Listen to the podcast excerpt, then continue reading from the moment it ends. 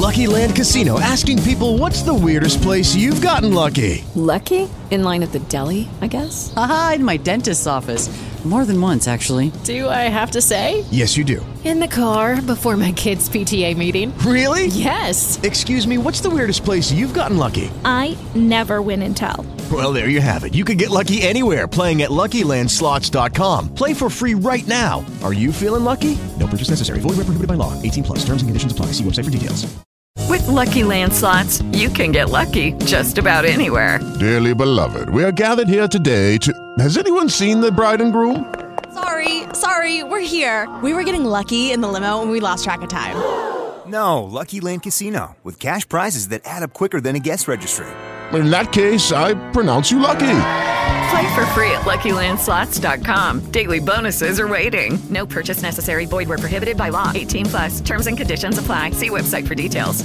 Juliana, Juliana. Todo mundo sabe que o mercado imobiliário é um dos motores né, da economia chinesa. Você vai para a China, você só vê guindaste espalhados pelas, pelas cidades. É, aí vem essa empresa que é a segunda maior incorporadora da China, só isso, e ameaça dar um calote de mais de um trilhão 500 bilhões de reais, ou se preferir, 300 bilhões de dólares. É pra gente ficar desesperado, Juliana? Qual o tamanho dessa, dessa trolha aí, hein? Pois Bom é. dia. Aliás, você fala chinês, Megali? Muitíssimo bem. Ontem a gente estava discutindo. A gente estava discutindo Chinês. se era Evergrande ou Evergrande o nome. E aí os É. analistas do mercado financeiro, uns falavam Evergrande, outros falavam Evergrande. Mas a Sheila disse que se ela fosse grande, grande mesmo, seria Ever gigante, é isso? É, se fosse grande, né? grande mesmo, pagava, né? Ah, meu Deus. piadinha pronta, né? Juliana É tá andando muito com vocês. Primeiro Mas, bom ô, Juliana, dia, já, né? já é pra gente ficar que nem o meme do Cascão lá, correndo de um lado pro outro? É desse tamanho o problema? Não, o negócio é grande, claro, né? Porque a primeiro bom dia para vocês, Carlinha, para Sheila, dia. para Bom Senegal e para você ouvinte. É a segunda maior empresa da China, é tá naquela lista da Forbes das 500 maiores empresas do mundo e do setor de construção é a maior da China. E como você falou, tem, eu não fui na China, né? Mas tem muita obra, né, na China e, e é- realmente pesa muito na economia chinesa o setor de construção, é em torno de 25 a 30%. Então, que acontece? Se uma empresa como essa, um tamanho desse, ela quebra, porque o calote, como você falou, é iminente, né? Não tem condição de bancar 300 bilhões de dólares. Hoje, o presidente do Conselho de Administração, Rui K. Yuan, ó, meu chinês, tá bom? Disse que a empresa vai cumprir as responsabilidades junto a compradores de imóveis, investidores, parceiros, instituições financeiras e tal, segundo a agência de notícia Reuters. Mas a gente tem uma expectativa aí no- nos mercados mundiais que ela não consiga dar conta, porque é uma dívida impagável.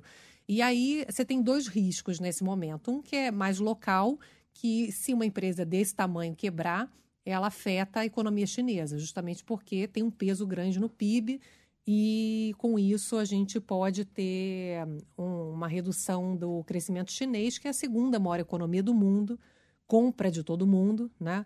Principalmente aqui é o nosso principal parceiro comercial, é a China que mais compra os nossos produtos básicos, minério de ferro, petróleo, alimento. O negócio já vinha desacelerando, a China já vinha pisando no freio e agora pode dar uma freada mais brusca. Então, só isso já vai afetar as economias mundiais. A China é muito grande. Você vê que o. o- você sabe que o. Eu estava olhando que o minério de ferro estava em julho valendo mais de 200 dólares a tonelada. Hoje já está abaixo de 100. Estava 92 aqui. Então você vê que isso é menos dinheiro entrando para o Brasil também, né? para o mundo. Então a gente já tem essa expectativa que é dada como certo, né? O, o crescimento menor da China.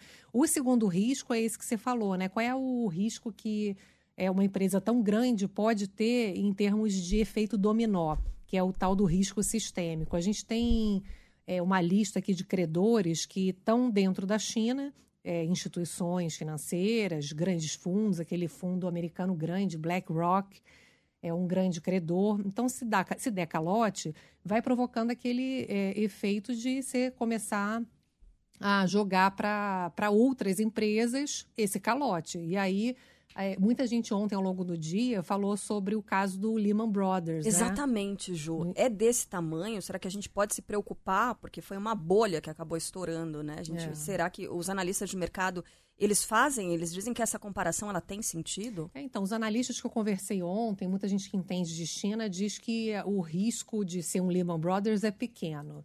Mas existe um risco. Ele não é do tamanho de um Lehman Brothers, né? Lembrando que na crise de 2008, o banco americano quebrou, pediu falência, o governo americano resolveu não socorrer e aí foi aquela quebradeira em cadeia, porque aí deu calote na IG, lembra? Uma seguradora grande. Aí começou, ó, se, se o governo não ajudar, a IG vai quebrar.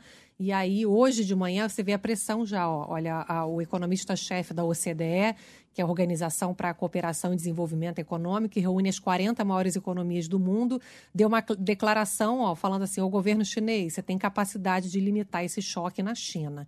Então, você vê que a preocupação existe, mas, por enquanto. É, ninguém sabe se o governo chinês vai entrar ou não, né, para evitar uma quebra da Evergrande, Evergrande. Mas a gente está com essa situação aí é, deixando o pessoal de cabelo em pé. Hoje a gente tem um ambiente mais cauteloso, mas os mercados começaram a funcionar agora com é, um desempenho ali um pouco mais andando de lado ali, tá?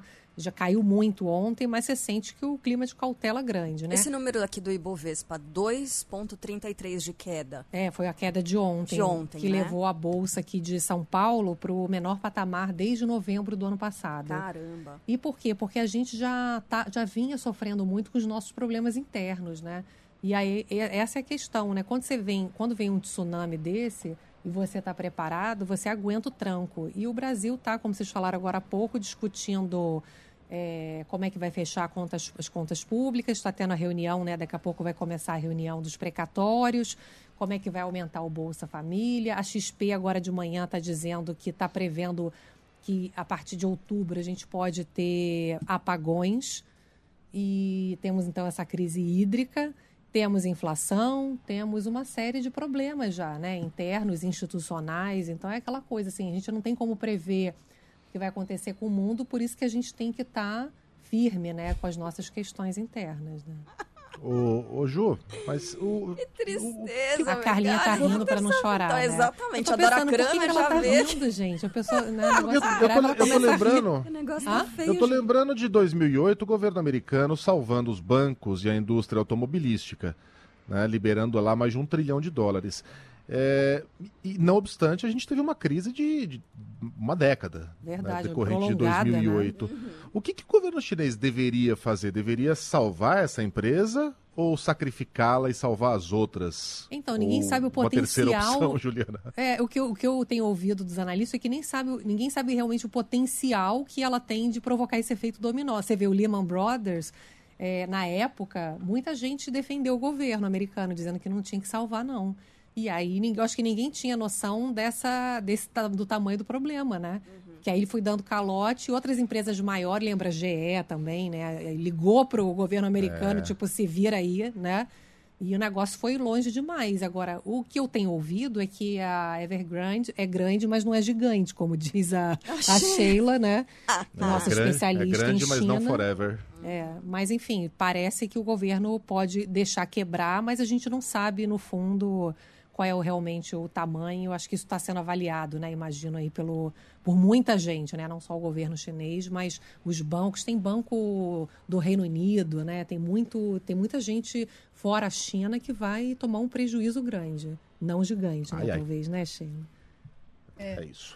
Ela tá com Tão vergonha. chamando no Band News TV já, Porque eu 9h14, falei. tá? o Não que- queria dizer nada. Ela Vocês não queria que eu a falasse a também, piadinha. hein? Eu falei. Hã? Pô, eu não... Vamos lá. Juliana Rosa volta amanhã, então. Ou a... a piadinha de duplo sentido com Evergrande. Eu também tô com várias na cabeça. Juliana Rosa volta amanhã com outras informações ou a qualquer momento se o bicho pegar nessa terça-feira. Beijo, Ju. Eu beijo. Beijo, Ju.